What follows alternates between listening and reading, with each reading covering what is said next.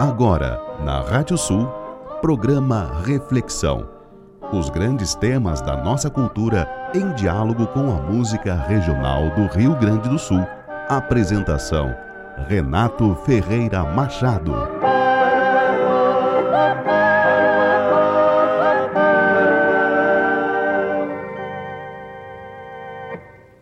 Segundo a voz de quem manda, os países do sul do mundo devem acreditar na liberdade de comércio, embora não exista, em honrar a dívida, embora seja desonrosa, em atrair investimentos, embora sejam indignos, e em entrar no mundo, embora pela porta de serviço.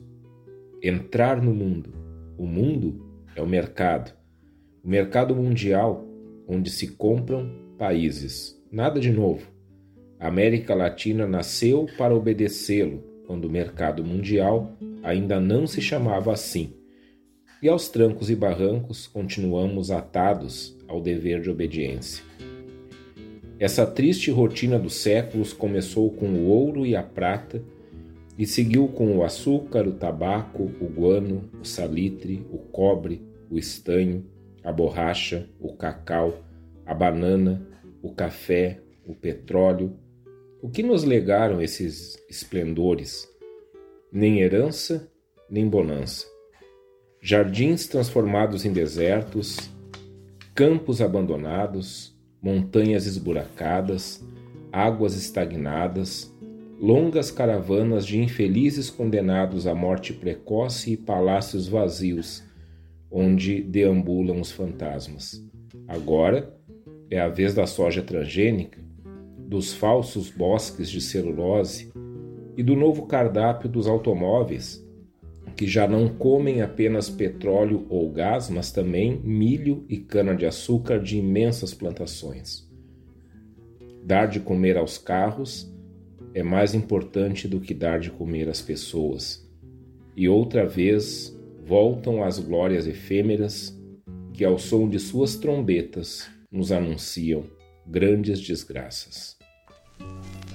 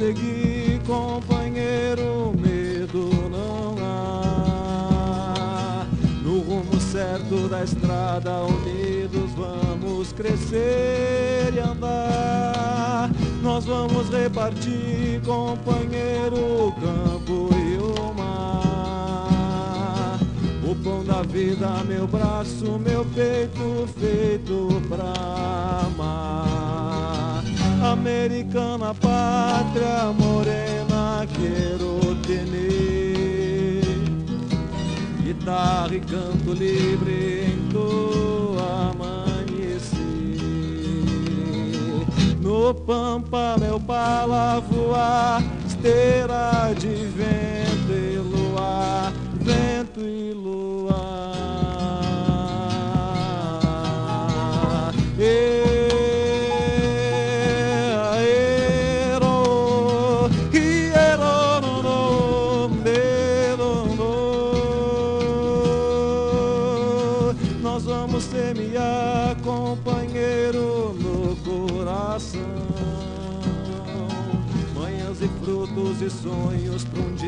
acabar com essa escuridão.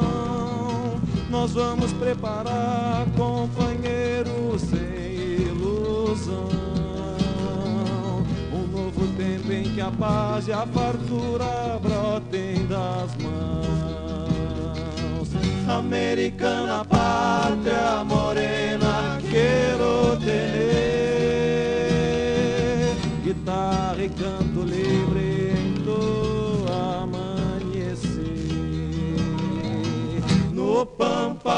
fala voar, esteira de vento e luar, vento e luar. Oh, oh, oh. oh, oh. Minha guitarra, companheiro, fala o idioma das águas, das pedras, dos cárceres, do medo, do fogo e do sal. Minha guitarra, companheiro tem os demônios da ternura e da tempestade. É como um cavalo que rasga o ventre da noite, beijo relâmpago e desafio os senhores da vida e da morte. Minha guitarra é minha terra, companheiro. É o meu arado semeando na escuridão um tempo de claridade. Minha guitarra é o meu povo, companheiro. Americana pátria morena, quero tener guitarra e canto livre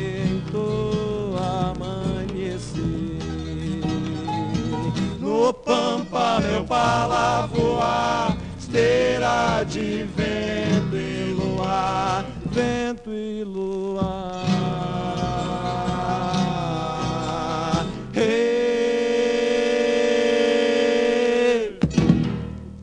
Nossa reflexão de hoje é sobre crítica social. Boa noite, eu sou Renato Ferreira Machado.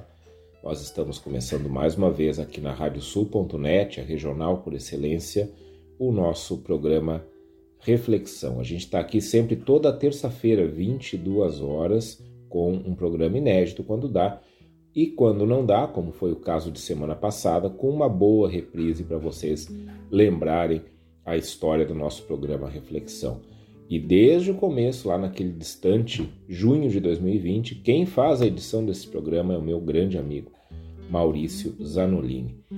Alguns dias atrás eu estava escutando um episódio de um podcast que eu sou simplesmente viciado, podcast Discoteca Básica, do jornalista Ricardo Alexandre. Estava escutando o episódio dedicado a um álbum do Chico Buarque chamado Construção, todo mundo conhece esse álbum. E ao escutar toda a história da, da concepção desse álbum, tudo que o Chico fez, enfim, eh, todos os conceitos que estão nesse álbum e todo o contexto da época, eu acabei voltando para uma questão que faz muito tempo que mexe comigo no que diz respeito à nossa música regionalista aqui do Rio Grande do Sul. A questão é muito simples. Essa é uma pergunta que eu me faço há muito tempo. O que, que nós temos em nosso repertório na linha da crítica social? E essa questão ela mexe comigo há muito tempo, como eu acabei de falar. É, já me provocou também a escrever artigos, já publiquei algumas coisas, já dei algumas palestras sobre isso. Mas ela mexe comigo porque tem algumas coisas que acabam me deixando, no mínimo, curioso, para não usar outros termos aqui, sobre a questão da crítica social dentro da música regionalista gaúcha, gaúcha do Rio Grande do Sul. É óbvio que tem, mas tem algumas questões que perpassam aqui que sempre, sempre me incomodam, incomoda no, no sentido positivo, de, de me mobilizar, de me fazer ir atrás das causas disso. Primeira coisa, a música regionalista do Rio Grande do Sul é, é, pouco ou nada lembrada quando se fala em repertório de crítica social no Brasil. Tempo atrás eu fiz uma leitura de, de uma dissertação sobre a canção de protesto latino-americana, era uma dissertação se eu não me engano, de história lá da USP, uma dissertação fantástica. Pena eu não tive tempo agora de, de ir atrás de novo e pegar e trazer o autor aqui. Peço perdão para vocês, o pesquisador que fez uhum. é, essa dissertação de mestrado, né? É, acho até que depois ele já ia com, continuar com o assunto no doutorado dele. E aí, nessa dissertação, excelente, excelente, volto a dizer, esse autor ele vai enumerando as diversas produções musicais nessa linha de canções com crítica social, canções que têm no seu conteúdo a questão da justiça social. Ele vai, ele vai enumerando isso no continente latino-americano, passando por vários artistas, vários músicos, compositores. Ele fala no Vitor Hara, fala no Ataopa Jupunk, fala na Mercedes Sosa, enfim, entre tantos que vocês conhecem, que vocês escutam tanto aí com, com o Guga Carreira lá no, no, no, no programa Patrimônio, por exemplo. E aí ele vai para o Brasil, no texto dele da dissertação. E aí, quando ele vai falar no Brasil, ele acaba falando na Tropicália, no Chico Buarque. E eu fiquei me perguntando, tá, mas e os festivais nativistas? Porque a, essa produção musical latino-americana, desses cantautores, alguns ali que eu falei, o Jupanque, Mercedes Sosa, ela é praticamente irmã daquilo que a gente fez nos festivais. Todo mundo aqui sabe do que eu estou falando. Só que essa produção dos festivais, isso que a gente chama de nativismo, é algo praticamente ignorado quando se pensa nesse tipo de produção musical do Brasil. Já perceberam isso? Quando que algum momento, assim, no, no Brasil, quando se lembra essas músicas aí de protesto, enfim, quando é, que você, quando é que a gente lembra em nível nacional de alguma música de algum festival? Quando é que a gente lembra, por exemplo, de um Desgarrados para falar sobre a questão da miséria no campo e na cidade? Não se lembra. A gente lembra aqui, óbvio. Outra coisa que me chama a atenção é o fato da gente não ter notícia, não ter informação, não, não ter, enfim, não se saber sobre músicas nativistas censuradas ou modificadas pelos órgãos federais que, que na época cumpriam fun essa função. Só para lembrar, o auge dos festivais, se a gente for pensar que tudo começa com a Califórnia da Canção em 71, que a gente tem o auge do festival, dos festivais na década de 80, naquele meio tempo ali, no meio da década de 70 até o início da década de 80, nós temos o AI-5, a gente tem uma, uma forte repressão em cima da, da produção musical, da produção cultural, nós temos é, vários episódios que acontecem com os festivais ali do Sudeste e aqui. Nunca aconteceu nada disso. Porque enquanto nos países vizinhos, Uruguai, Argentina, Chile, a gente teve artistas ligados à questão folclórica que foram perseguidos, exilados, assassinados. Vitor Hara foi assassinado pela ditadura chilena. Nada disso aconteceu com os artistas folclóricos aqui do Rio Grande do Sul. E isso estava acontecendo no Brasil naquela época.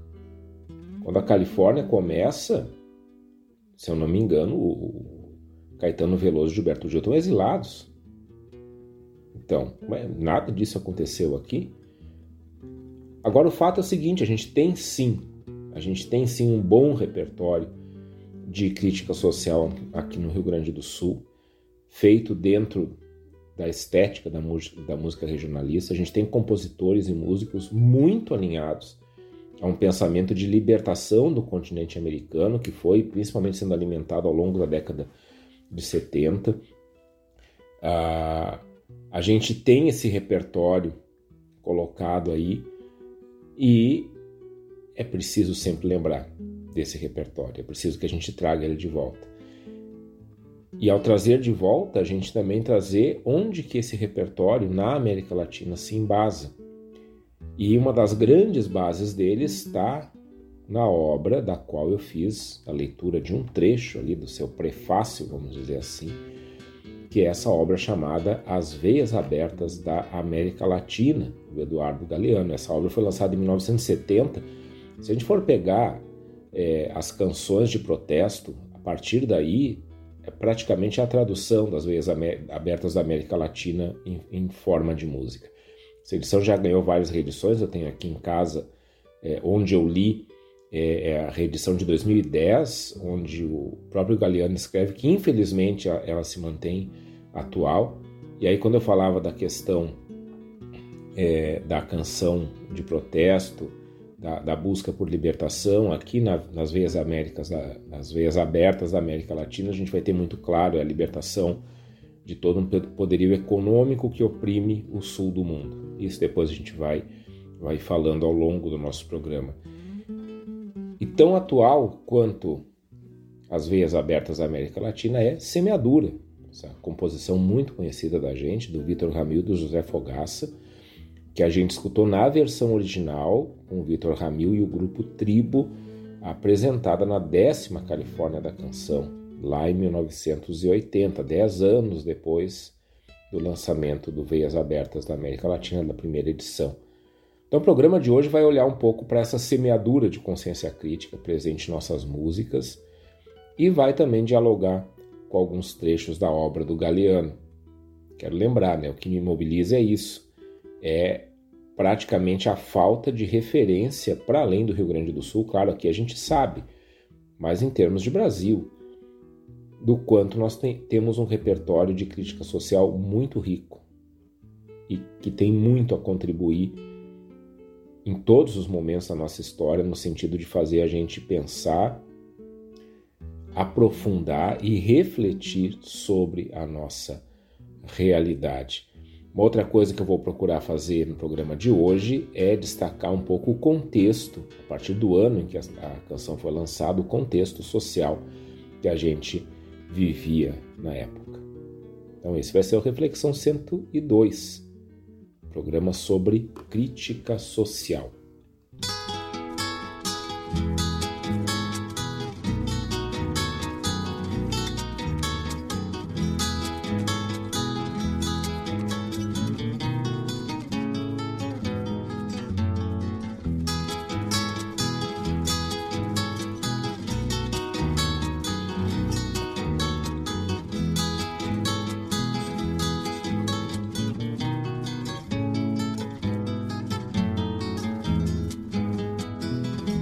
Destino é cantar, eu canto.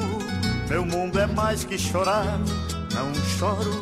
A vida é mais do que pranto, é um sonho com matizes sonoro. Ai, os que cantam desditas de amores, por conveniência agradando senhores. Mas os que vivem a cantar sem patrão, tocam nas cordas do seu coração quem canta refresca a alma, cantar adoça ao viver. Assim eu vivo cantando pra aliviar meu padecer.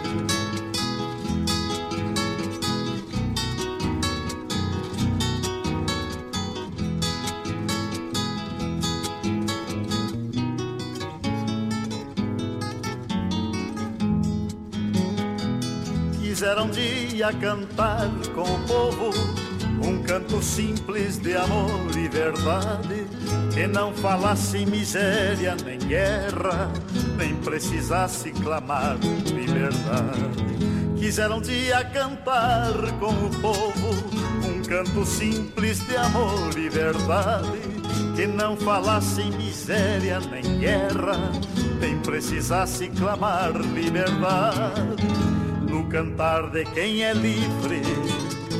Ai, melodia de paz, horizontes de ternura, nesta poesia de andar.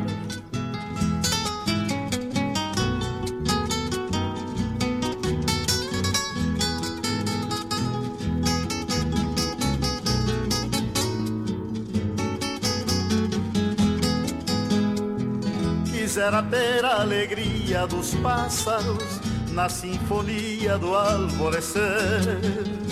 E cantar para anunciar quando vem chuva e avisar que já vai anoitecer.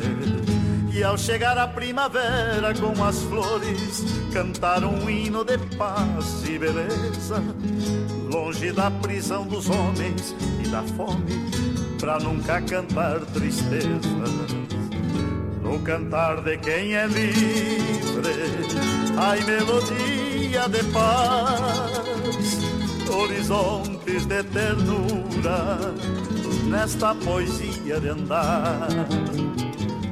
Quem canta refresca a alma, cantar adoça ao viver, assim eu vivo cantando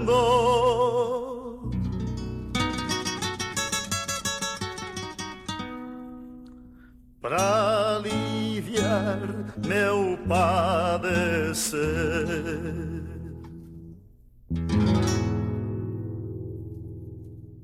E aí está uma canção que sofreu censura, ainda que ela não tenha sido modificada. Não, não se, no fim das contas, não foi necessário mudar nada na letra dessa música que a gente ouviu, que a gente conhece, se chama Canto dos Livres de autoria do Senair Maicá, interpretado também aqui pelo Senair Maicá. E essa música é a música título do terceiro álbum do Senair, que foi lançado em 1983. E esse álbum, aliás, tem um repertório de crítica social muito afiado. A gente encontra no Canto dos Livres Balaio Lance Taquara, que é uma música belíssima sobre o destino dos guaranis partir de toda a exploração econômica, de toda a exploração social e, e toda a violência sofrida também pelo, pelos povos originários aqui da nossa região. A gente tem Miguel Caraí, que é sobre um, um líder popular que é morto numa, num contexto ali de, de luta armada. A gente tem Mágoas de Posteiro. Pouco tempo atrás a gente colocou essa música quando a gente falou da, da Semana da Consciência Ambiental. É, o posteiro que volta lá para a estância e não reconhece mais a estância, porque ah, ao invés da, da, criação ali de gado, daquilo tudo que eles faziam, entrou a monocultura, aquilo que hoje a gente identifica como agronegócio, né? Isso aí lá em 1983 o Senair está cantando sobre isso. Só para lembrar, a gente já fez um programa sobre o Senair Maicá, busca lá no Spotify. Modéstia à parte, ficou um programa muito bom. Eu amo a obra do Senair Maicá, eu tenho, tenho o Senair como uma referência, assim, é, bastante importante é, no, no, sentido da nossa produção regionalista. Para mim, ele é um cara, é uma singularidade aqui que a gente teve, que infelizmente morreu precocemente em 1989. O Senair teria muito ainda para contribuir aqui no nosso cenário musical. Mas só lembrando, né, o Senair ele aparece uh, junto com o Noel Guarani lá no início da década de 70. Eles ganham um, um concurso musical lá, um, aliás, um concurso não, que é isso? Um festival de música em Corrientes, na Argentina, se eu não estou enganado. É, o Noel foi sempre um grande parceiro do Senair e eles aparecem no contexto da música missioneira, contexto esse é onde nós vamos ter ainda o Pedro Hortaça e o Jaime Caetano Brown, né, os quatro troncos missioneiros. E uma das coisas que caracterizava essa cena musical ali das missões era exatamente a crítica social. Isso é interessante a gente pensar quando a gente olha para quando, quando surge ali, é, surgem esses músicos missioneiros e aí o próprio a, a própria expressão missioneiro que eles assumem e que denota já o, o, a integração de toda uma identidade ligada aos guaranis, principalmente, é, é, ali que vai aparecer no Rio Grande do Sul, pelo que se sabe até agora, uma música que tem uma visão de justiça social bem mais direta.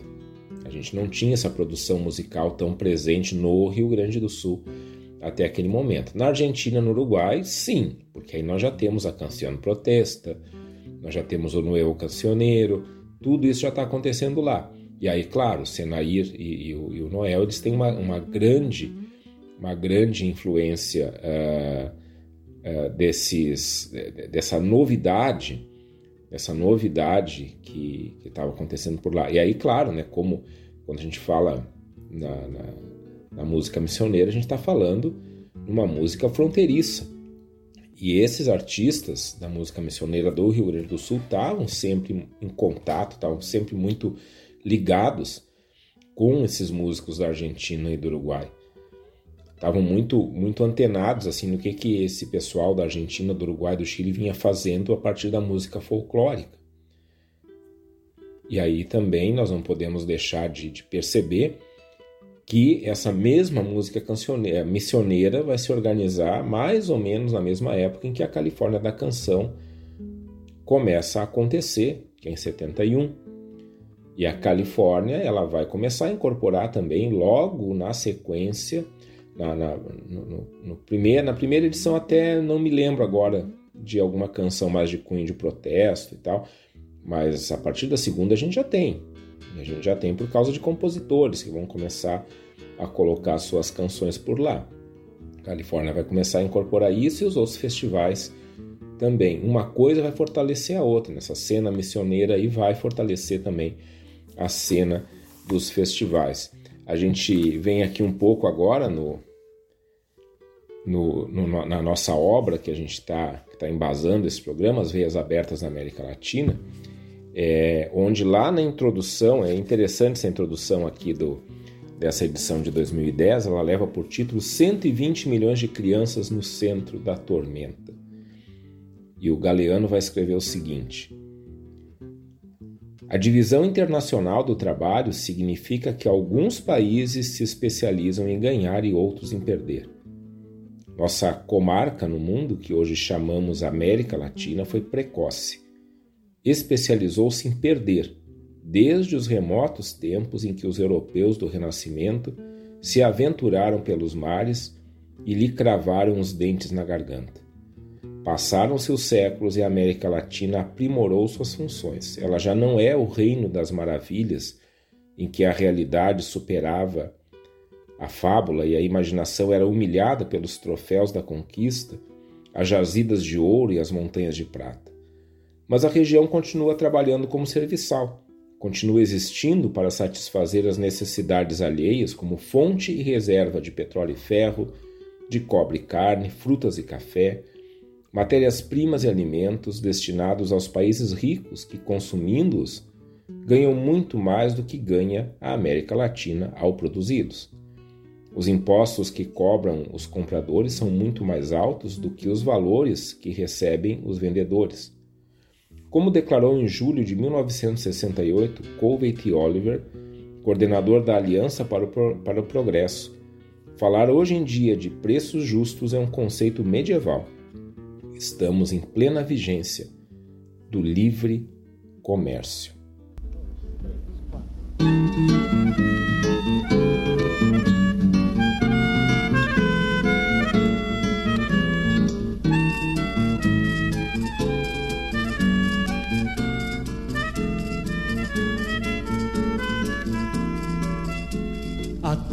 Tantas porteiras fechadas nas instâncias de nós mesmos, emoções aprisionadas entre cercas e aramados.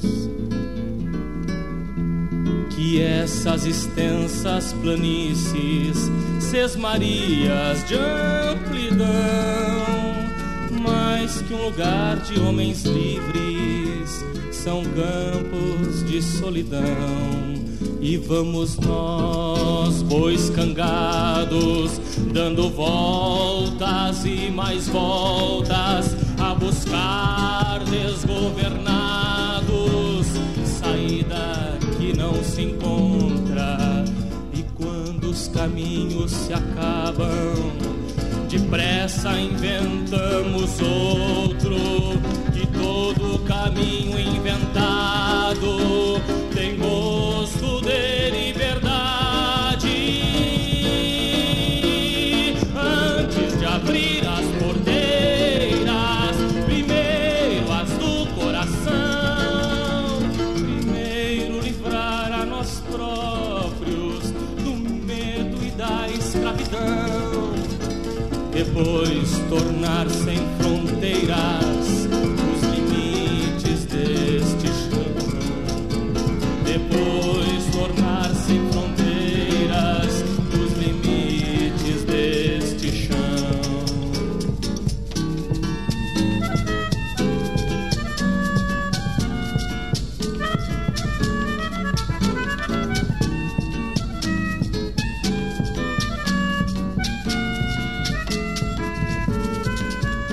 Vamos nós, pois cangados, dando voltas e mais voltas a buscar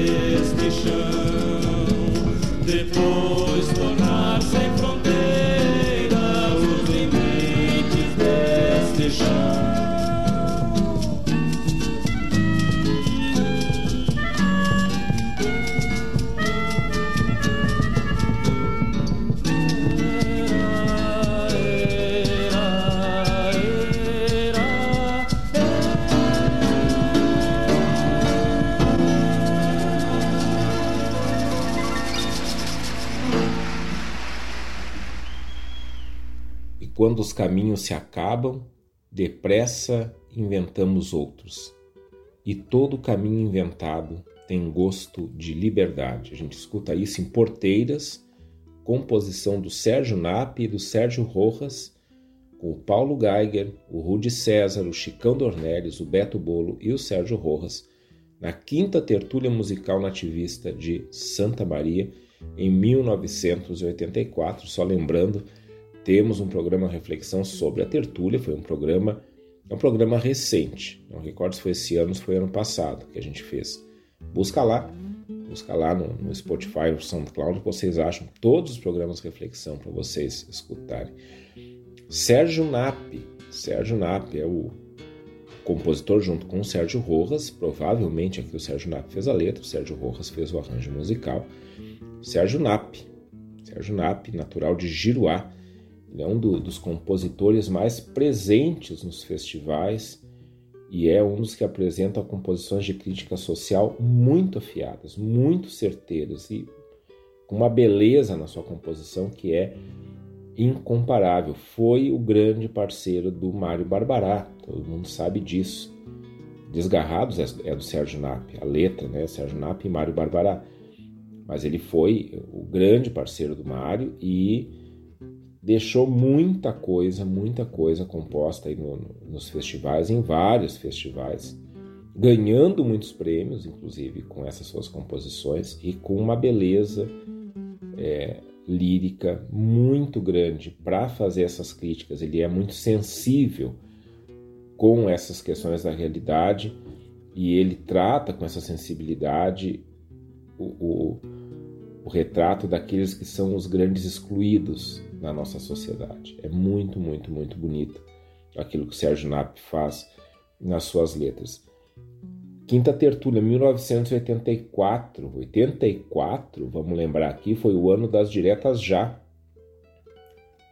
Diretas Já. É o ano, principalmente, ela começa em 83, mas 84 é o ano que Diretas Já se fortalece.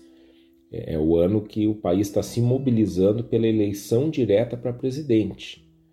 E com isso a gente começa a testemunhar, me lembro muito bem disso, eu tinha o okay, ali 12 anos, a gente começa a, a, a testemunhar os últimos suspiros da, da, ditadura militar que oprimiu o Brasil por 30 anos. 30 anos, 64, pouco mais de 30, porque é só com a eleição do, do Tancredo em 85 e a posse do Sarney em 86, que termina a ditadura, foi mais de 30 anos, 31, 32 anos. A mobilização teve, já, já foi um dos maiores movimentos populares do Brasil, né, do, ocorridos no século XX, mas a eleição não teve, porque a, a emenda, a emenda Dante de Oliveira, que era a emenda à Constituição que se queria colocar naquele momento para garantir que a próxima eleição fosse direta e não indireta para presidente, essa emenda foi rejeitada pelo Congresso. Então, fecharam essa porteira conforme a gente ouviu o Paulo Geiger cantando nessa música que a gente escutou. E daí então se inventou um outro caminho. Qual é que foi o outro caminho? Parafraseando aqui a música do Sérgio Nap. O caminho acabou sendo a eleição indireta do Tancredo Neves, né? o primeiro civil a assumir a presidência da República depois de 30 anos de ditadura militar e ali, a partir então da eleição do Tancredo Neves, que não chegou a assumir a presidência da República porque ficou doente e morreu antes disso, ali termina o regime militar. A partir dali é uma contagem regressiva para que, ao assumir um civil a presidência da República, a gente tenha novamente a democracia. Então, essa é a época da redemocratização aqui no Brasil e situação parecida estão vivendo outros países vizinhos aqui da América Latina. Galeano fala o seguinte para a gente aqui no Veias Abertas na América Latina: é a América Latina a região das veias abertas. Do descobrimento aos nossos dias, tudo sempre se transformou em capital europeu ou mais tarde norte-americano, e como tal se acumulou e se acumula nos distantes centros do poder. Tudo, a terra, seus frutos e suas profundezas ricas em minerais, os homens e sua capacidade de trabalho e de consumo, os recursos naturais e os recursos humanos. O modo de produção e a estrutura de classes de cada lugar foram, su foram sucessivamente determinados do exterior por sua incorporação à engrenagem universal do capitalismo.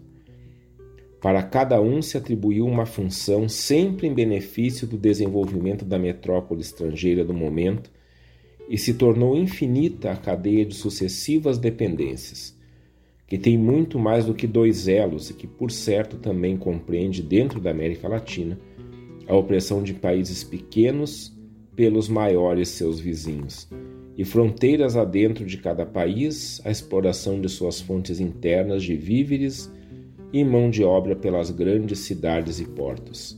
Há quatro séculos já haviam nascido 16 das 20 cidades latino-americanas atualmente mais populosas.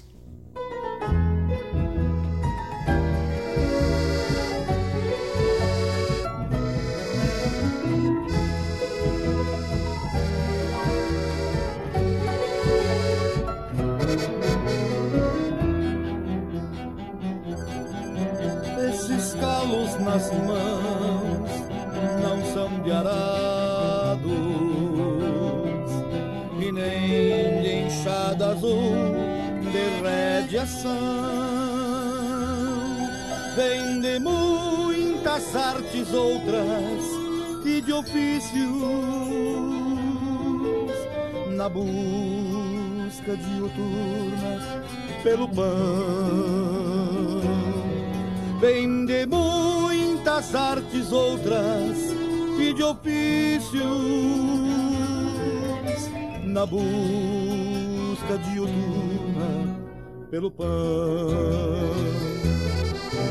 Esta roupa povoeira igual a tantas, esta vida vivida na cidade, molduram o que sou sem entretanto, fotografar da uma identidade molduram que sou sem entretanto fotografar da alma identidade molduram que sou sem entretanto fotografar da alma identidade porque no fundo de mim ruge esta marcas de avós costume, crenças, heranças, no jeito de todos nós. Corpo plantei nas ruas, no campo a alma não sai, aí o cabresto arrebenta, fareja origem e vai. Daí o cabresto arrebenta,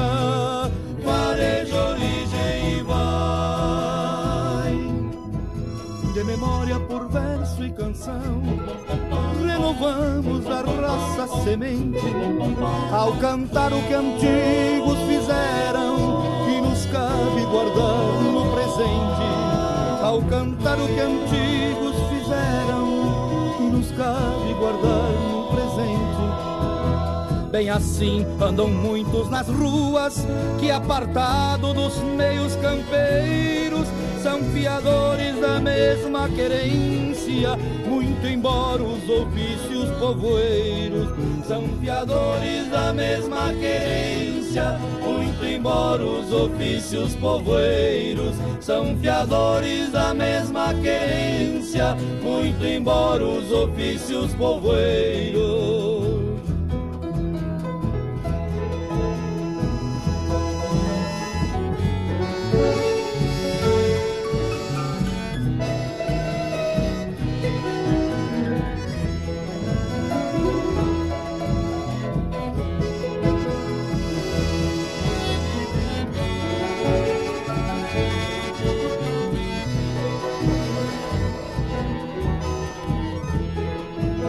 assim andam muitos nas ruas, que apartado dos meios campeiros, são fiadores da mesma querência, muito embora os ofícios povoeiros, são fiadores da mesma querência, muito embora os ofícios povoeiros, são fiadores da mesma querência, muito embora os ofícios povoeiros são fiadores da mesma querência, muito embora os ofícios povoeiros.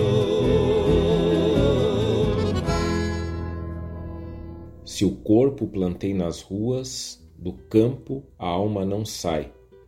Daí o cabresto arrebenta, fareja origens e vai. Este é o refrão de Povoeiros, composição do Gilberto Carvalho e do Clemar Guglielmi, com o Clemar Guglielmi e o grupo Itapevi, na sexta tertúlia musical nativista de Santa Maria em 1985. Então a gente, nesse bloco, está trazendo uma música da edição da tertúlia seguinte à que a gente mostrou no bloco anterior. Então aqui é a sexta tertúlia, 1985. Isso é importante porque no bloco anterior a gente falava das diretas já, da tentativa frustrada de eleger o presidente da República e um ano depois, 1985, o Brasil estava então sim com um presidente civil eleito ainda, né, como a gente falou no bloco anterior, todo mundo sabe, né, Tancredo Neves nunca chegou a assumir o cargo de presidente, ele adoeceu e veio a falecer antes de assumir o cargo. Quem assumiu foi José Sarney. E aí realmente, a partir dessa eleição, a ditadura se encerrou no país. Eu lembro muito bem dessa época, porque eu estava entrando na adolescência, aqui já com 13 anos, e estava começando a entender melhor tudo o que acontecia. Eu me lembro muito bem, por exemplo, quando caiu a censura federal. Então a gente não tinha mais na televisão, antes de começar um programa, aquele documento que era mostrado. Eu estou falando aquele documento como se todo mundo que está me ouvindo soubesse o que, que se trata. Até a ditadura terminar, sempre que entrar algum programa na televisão, aparecia um documento, um documento mesmo, datilografado, dizendo que o programa foi liberado pela censura federal, que a censura é de, de, para tal idade e assim por diante. Isso caiu. O documento ele era mais o, o sinal visível né, de que a censura era real, mas isso a partir dali, né, quando o Sarney assume, já não existe mais, já cai a censura, então nós já temos essa coisa da livre expressão garantida no país.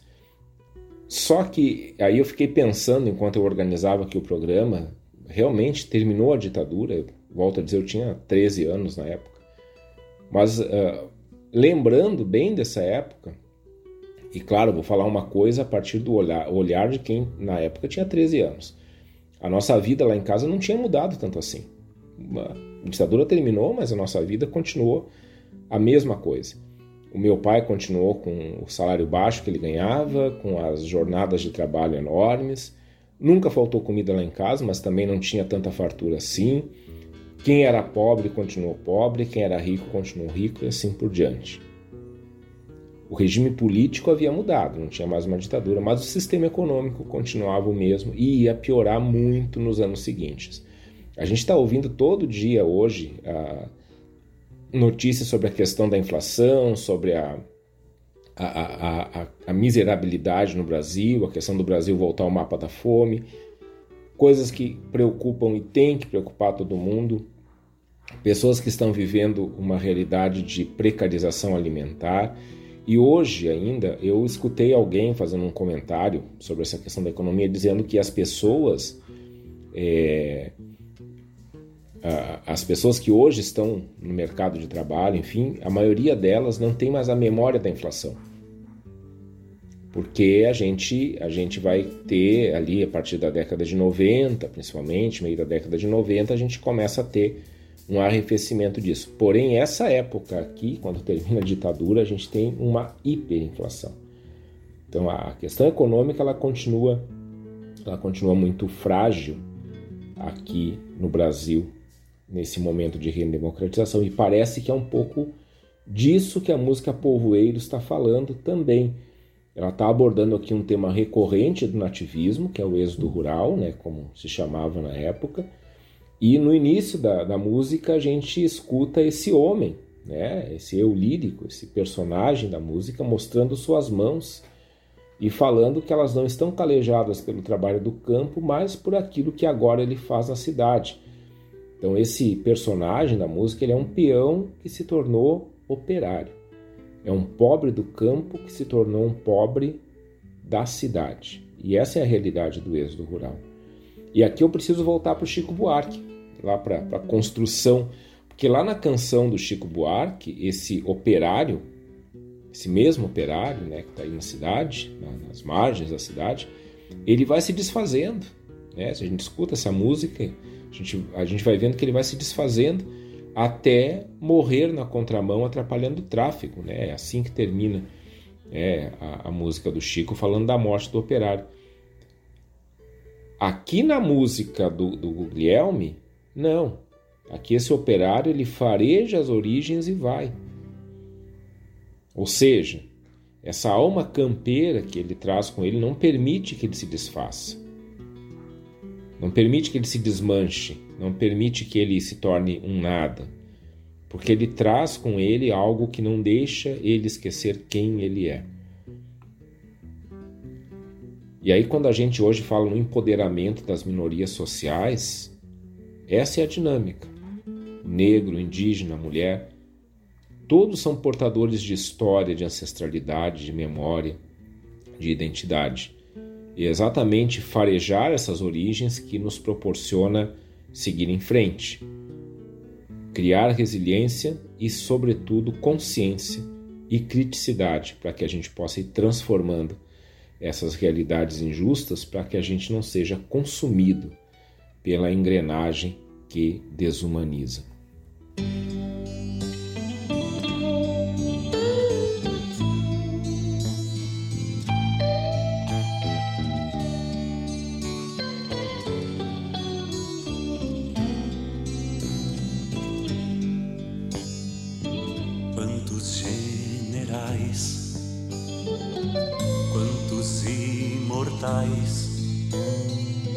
Quantos marginais, quantos nos jornais, quantos dos meus ais vou ter que ter pra ouvir? Que tudo vai mudar, que posso ser feliz que somos o que fomos, os donos do país. Quanta insensatez, quanta ilucidez, quanta embriaguez, tudo de uma vez. Tanto que se fez para sobreviver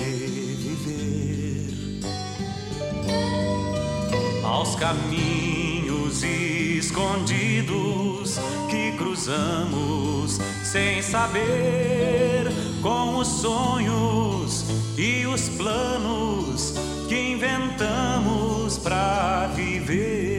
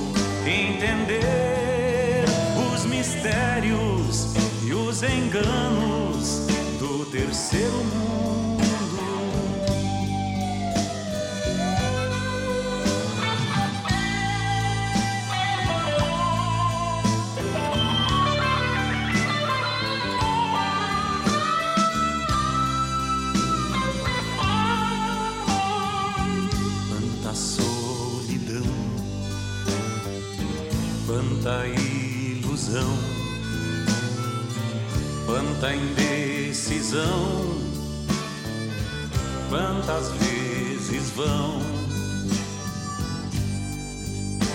dizer que somos loucos, que temos que saber que o mundo é uma estrela que brilha e nos faz crer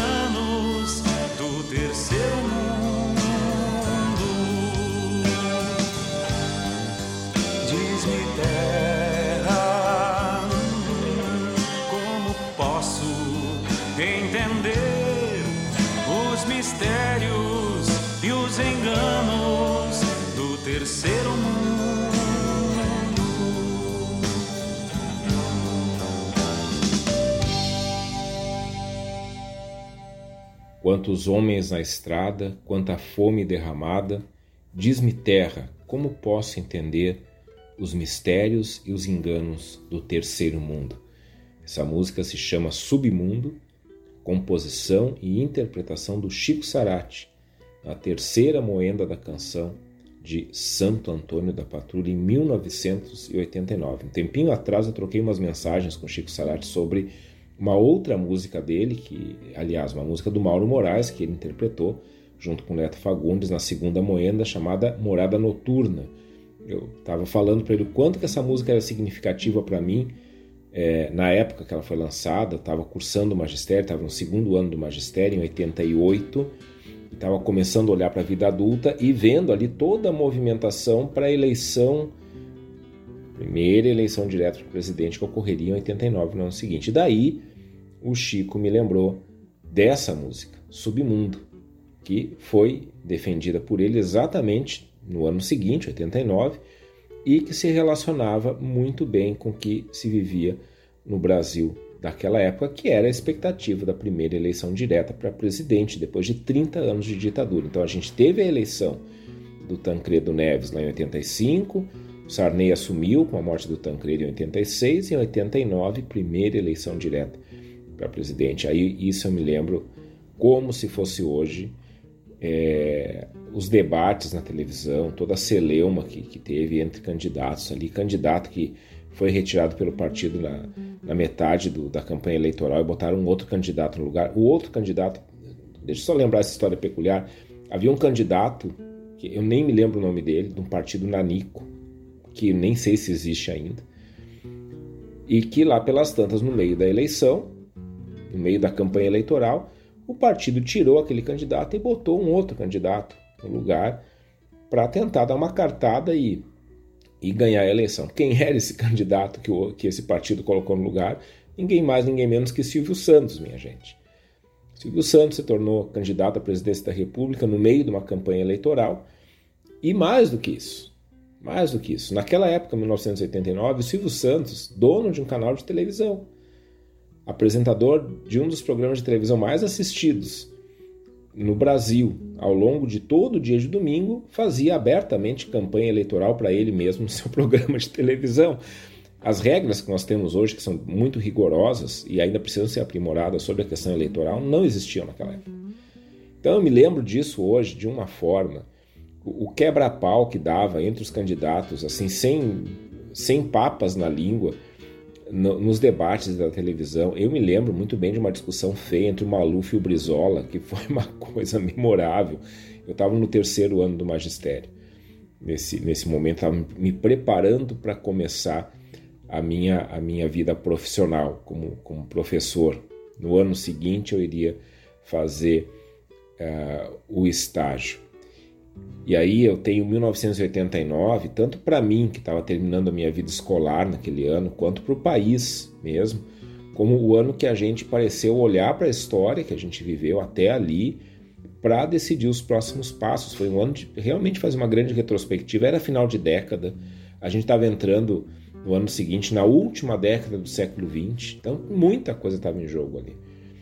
E o pleito daquele ano, a eleição daquele ano, ela era, o, vamos dizer assim, o grande ritual de passagem para a gente realmente começar a entrar no século XXI, atravessando a década de 90 com um presidente eleito pelo povo, pelo voto popular depois de trinta e tantos anos de ditadura. E daí vêm os mistérios e enganos do terceiro mundo, exatamente no resultado daquelas eleições. Eu não vou aqui colocar panos quentes do desastre que foi o resultado daquela eleição para presidente e o, o desastre maior que foi ocorrendo no país nos anos seguintes. Para quem não lembra, a pessoa que foi eleita para a presidência da República simplesmente confiscou a poupança, as contas de poupança de toda a população.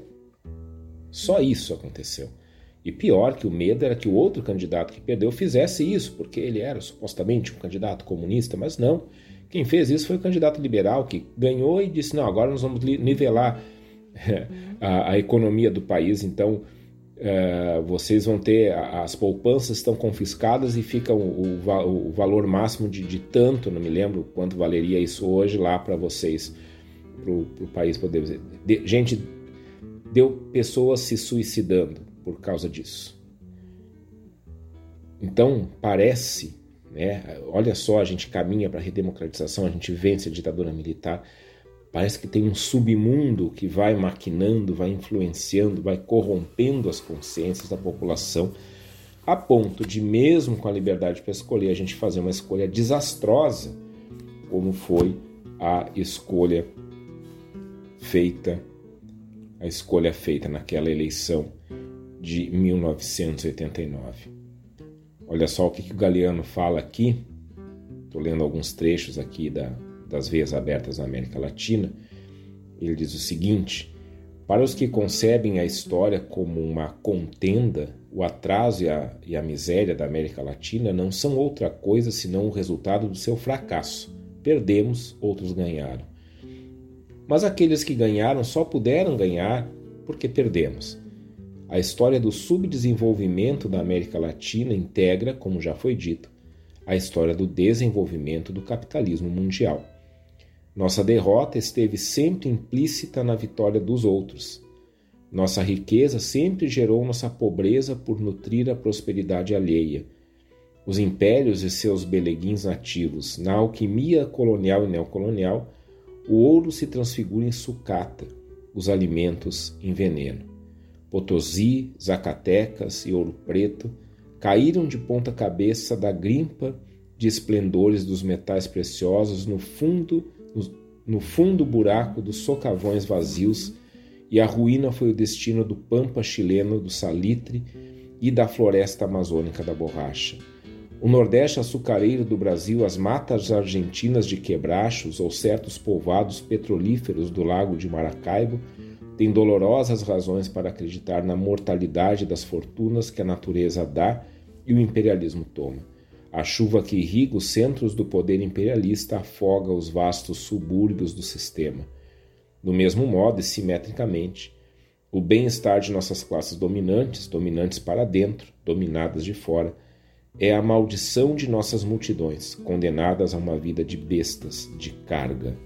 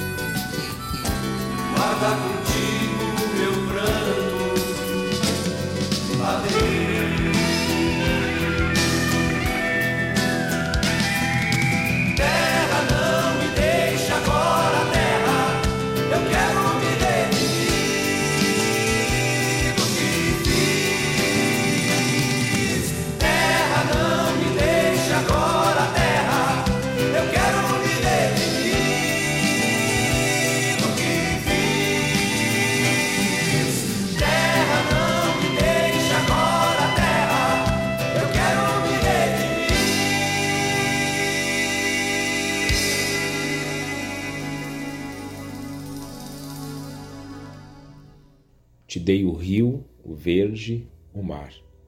Mandei amar, te dei irmãos, me deste a guerra, e agora sangramos tanto. Mira a morte, a bomba, as cruzes. O dia seguinte, mira a crosta em carne viva e pensa: há bem mais sentido em nossa morte. Essa canção se chama Terra, é uma composição do Beto Barros e do Beto Bolo, e a gente escutou com o Tambo do Bando. Essa música está no álbum da banda Tambo do Bando, lançado em 1990, e isso é bem significativo. Primeiro, porque o Tambo do Bando é exemplo dos Almôndegas, uma década antes, pelo menos, ou ainda na década de 70, é, é um dos grupos musicais que conseguiu integrar diversas tendências estéticas dentro de uma moldura regionalista. Tambo do Bando mistura campo e cidade, insere a América Latina na mundialização, se pronuncia a partir do contexto pampiano aqui de forma universal. A criatividade do Tambo do Bando nunca teve limites. E a crítica social que o Tambo do Bando fez em suas músicas, enquanto existiu como banda, é mais do que atual, é atemporal, é urgente.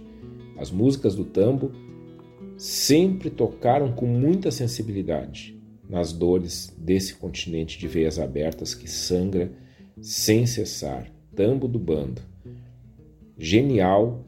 E quem não conhece, quem não escutou, tem obrigação de conhecer e de escutar essa super banda que a gente teve. Eu chamo de banda porque esses caras, sim, eles têm todo esse espírito de banda mesmo, de, de essa energia toda que a gente identifica em toda essa história de movimentos culturais, isso tudo está no tambo do bando, com todo o ecletismo deles. E a questão dessa música em especial, ela traz a, a preocupação que é pauta de todos nós hoje, que é a questão ambiental. E essa questão lá no início da década de 90, ela se colocava de uma forma bem mais pungente no mundo inteiro e principalmente aqui no Brasil, porque aqui a gente teve um grande marco histórico logo na sequência, um marco histórico de discussão, de reflexão sobre a questão ambiental, que foi a Rio 92, ou a Eco 92, né? que foi no Rio de Janeiro.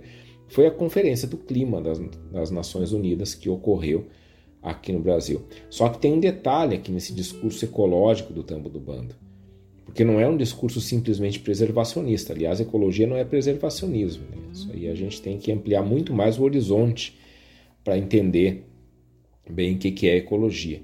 Porque aqui nessa música do Tambo do Bando a gente vê com muita clareza o ser humano integrado ao planeta e caracterizado, infelizmente, pelo cultivo de uma coisa daninha para todos nós, para todo o planeta, que é o cultivo das guerras ao longo da história. Terra não me deixe agora, o tambo do bando canta. Parece que a gente está sempre a ponto de perder o único lugar do universo onde a gente sempre viveu por causa da nossa história de guerras.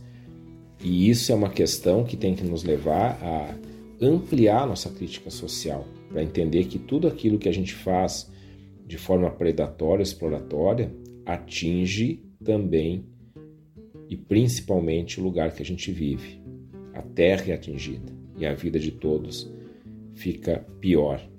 Olha o que que o Galeano nos fala aqui no Veias Abertas da América Latina, ele diz o seguinte: os fantasmas de todas as revoluções estranguladas ou traídas ao longo da torturada história latino-americana ressurgem nas novas experiências, assim como os tempos presentes tinham sido pressentidos e engendrados pelas contradições do passado. A história é um profeta com olhar voltado para trás, pelo que foi e contra o que foi, anuncia o que será. Por isso, nesse livro, que quer oferecer uma história da rapinagem ao mesmo tempo mostrar como funcionam os mecanismos atuais da expoliação, aparecem os conquistadores nas caravelas e ali perto, os tecnocratas nos jatos, Hernán Cortés e os fuzileiros navais, os corregedores do reino e as missões do Fundo Monetário Internacional, os dividendos dos traficantes de escravos e os lucros da General Motors. Também os heróis derrotados e as revoluções de nossos dias, as infâmias e as esperanças mortas e ressurrectas, os sacrifícios fecundos. Quando Alexander von Humboldt investigou os costumes dos antigos habitantes indígenas das mesetas de Bogotá, ficou sabendo que os índios chamavam de Quírica as vítimas das cerimônias rituais. Quírica significa porta. A morte de cada eleito abriu um novo ciclo de 185 luas.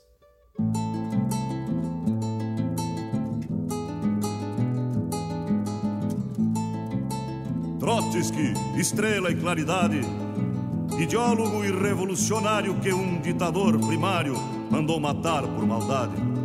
Deixou para nós uma verdade que é uma bandeira, um escudo, pois sabe até o sem estudo que em pátria organizada ninguém é dono de nada e todos são dono de tudo.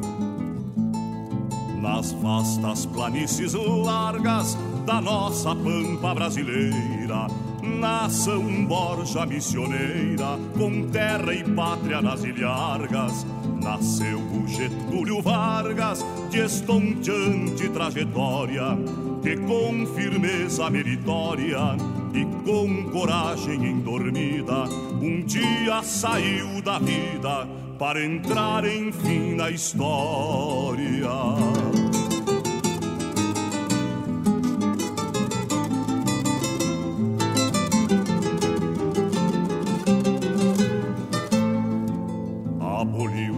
Escravidão com suas vis humilhações e na mais rica das nações, ódios e segregação, até acender-se um clarão no verbo mais inflamado de Luther King imortal brado, com seu carisma tristonho, porque ele tinha um sonho profundo e santificado.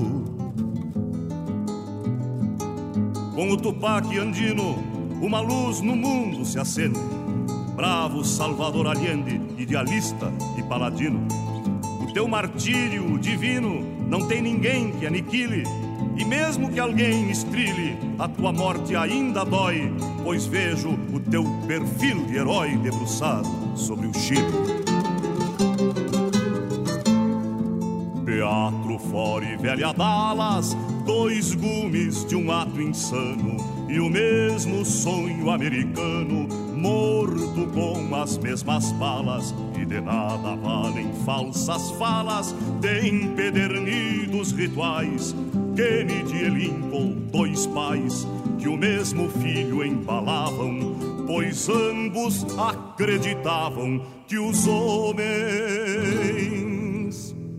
nascem iguais.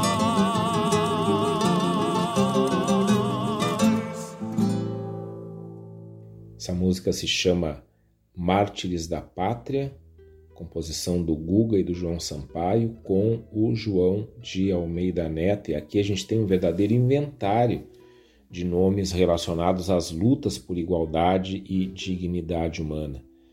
E apesar da, da música se chamar Mártires da Pátria, muitas são as pátrias desses mártires, se a gente for né, lembrar os nomes todos que são cantados aqui pelo João de Almeida Neto. E esse aqui é um ponto importante, porque a gente vive hoje um contexto de globalização.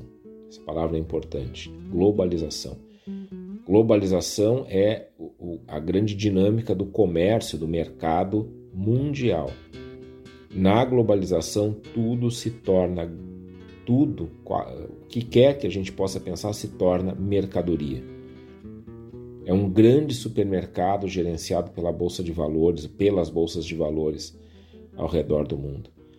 Mais do que isso, a partir da globalização, quem nivela a política é o neoliberalismo, a partir de acordos econômicos. Então a gente vive regido por um mercado. Tudo se torna mercadoria. Inclusive lutas sociais podem se tornar mercadorias. A gente precisa estar atento a isso. É muito fácil fazer marketing com luta social, com luta por justiça social e esvaziar isso com um simbolismo atraente que na verdade só vai nos levar a consumir mais. Mas tem outras formas possíveis de viver e fazer acontecer a vida na história, e aí eu tenho que lembrar aqui dos fóruns sociais mundiais que começaram em Porto Alegre, capital aqui do nosso estado do Rio Grande do Sul, e que hoje acontecem. Né, caso alguém não saiba, o Fórum Social Mundial continua acontecendo em vários lugares do globo, inclusive aqui em Porto Alegre nós tivemos algum tempo atrás, tivemos em outras capitais do Brasil também. E aí tinha um lema, um lema, tem ainda um lema nesse Fórum Social Mundial que é um outro mundo é possível se a gente quiser. Esse outro mundo, ele é regido não pela globalização, mas por uma coisa chamada mundialização. Mundialização, ao contrário da globalização que transforma tudo em mercadoria, tudo em oportunidade de venda, a mundialização é a partilha das diversas culturas entre elas. Então, ao invés de se nivelarem pelos parâmetros do mercado, essas diversas culturas, essa diversidade de culturas, compartilham o que tem de melhor uma com a outra e essas culturas assumem juntas todos os problemas em comum elas vão combinando agendas de combate e superação destes problemas, aliás, né, o que era o espírito inicial das Nações Unidas e continua sendo. O problema é que a força econômica de muitos dos países membros nivela tudo pelo neoliberalismo. No cenário, na dinâmica da mundialização e não da globalização, a economia acaba assumindo de novo o seu lugar de direito. Qual é o lugar de direito da economia? É ser meio para a promoção da dignidade humana e não fim. Quando a economia é fim, é finalidade, a economia só serve para dar lucro para os donos do capital e instrumentalizar o ser humano. E ao contrário, a economia é um instrumento para garantir a dignidade humana. Para isso a gente precisa de consciência e de vontade. Aqui eu quero repetir uma coisa que a gente leu no bloco anterior, que está aqui no Veias Abertas da América Latina. Galeano nos diz o seguinte: a história é um profeta com o olhar voltado para trás. Pelo que foi e contra o que foi, anuncia o que será.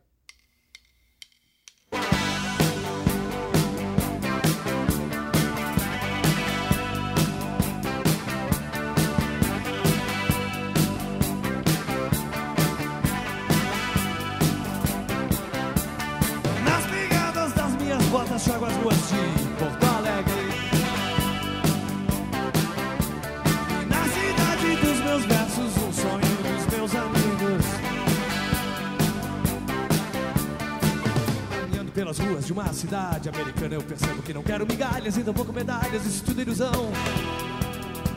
Vendo as mesmas mentiras num país desenvolvido, amado até os dentes pra guerra, me dói o coração. Perceber a situação em que estamos envolvidos, sem perspectiva de qualquer solução, yeah.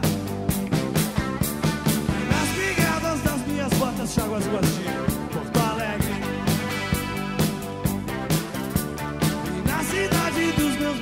um sonho amigos. E quando eu penso na razão que nos leva a acreditar que estamos mudando um país, uma voz vem lá de dentro e me diz que o sistema no fundo é o mesmo e em nós se perpetua e não cabe mais aqui agora essa máquina que nos fez aprendiz.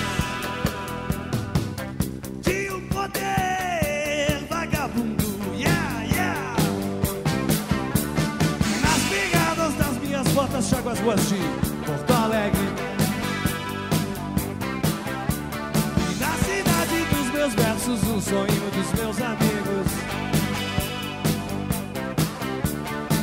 E não podemos mais desperdiçar energia com uma vazia retórica estética, amordaçando um grito de um coração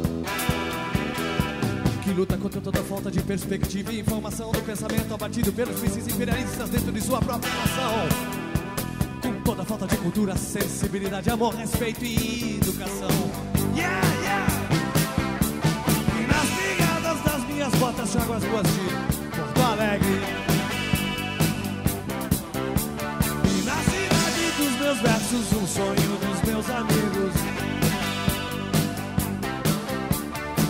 E fico puto ao constatar que desperdiçamos tempo Parados em segredo, bebendo no bar Que nos feriu a memória e nos tirou a força humana O único sentido de revolução do ser.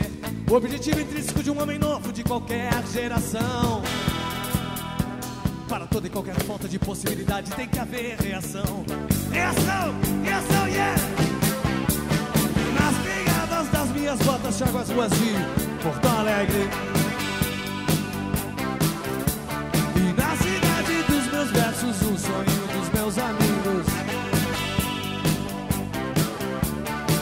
Agora eu sei que o que nos ensinou a esperar inutilmente foi a burocracia, o misticismo e a religião.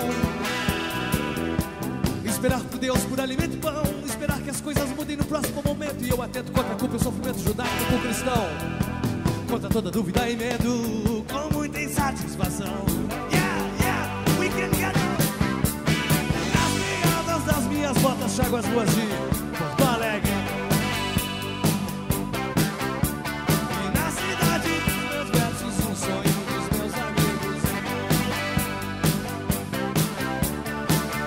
Caminhando pelas ruas de uma cidade americana, eu lembro o poeta do Kloss que disse: estar a salvo não é se salvar. E eu complementaria hoje em dia se sentir salvo, é esperar por salvação. E nada nos salvará, um dia ainda nos aniquilarão. Parodiando luxo nos vestidos, eu também diria então. Espero que os brasileiros amem muito seus filhos. De coração, de coração, baby, de coração. Nas pegadas das minhas botas, chago as ruas de Porto Alegre. Meus versos, um sonho dos meus amigos.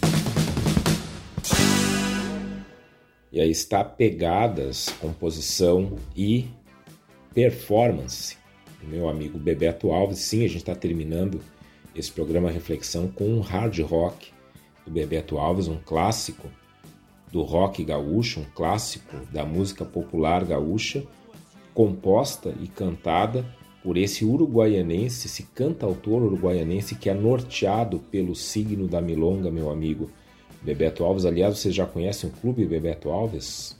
Informem-se, informem-se, porque tem muita coisa boa por lá.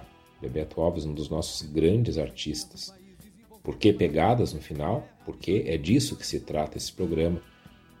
E essa canção do que o, que o Bebeto Alves compôs quando morou em Nova York, o centro desse imperialismo que o Galeano fala, mas que tem lá também em seu em sua dinâmica, muito espaço para a democracia, muito espaço para se pensar um mundo mais justo e fraterno para todos.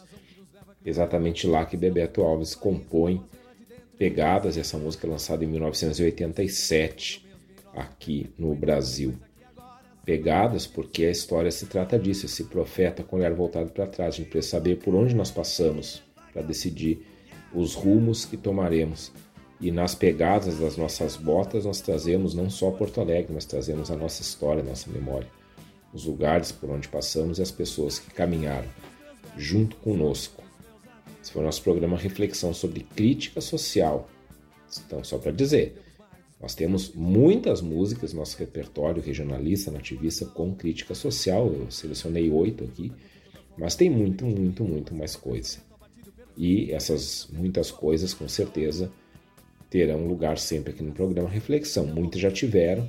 Se vocês olharem programas anteriores, vocês vão ver que a gente sempre prima por essas músicas que têm esse conteúdo, mas hoje para destacar, temos sim músicas que conversam com o tempo em que foram compostas e se tornam atemporais, porque a sua crítica social é sempre atual. Amanhã tem reflexão às 13 horas quinta-feira, 23h30. Depois esse programa está nas plataformas de streaming. Acompanhe a gente lá no Instagram, Reflexão Rádio Sul. Tá meio parada a conta porque eu tô assoberbado de trabalho na faculdade, mas não há de ser nada. Daqui a pouco a gente está postando coisa nova por lá. Fiquem atentos e obrigado por interagirem com a gente. Obrigado novamente por estarem aqui conectados com a Rádio Sul nessa noite de terça-feira. Seguimos e semana que vem a gente volta na terça, 22 horas, com mais reflexão.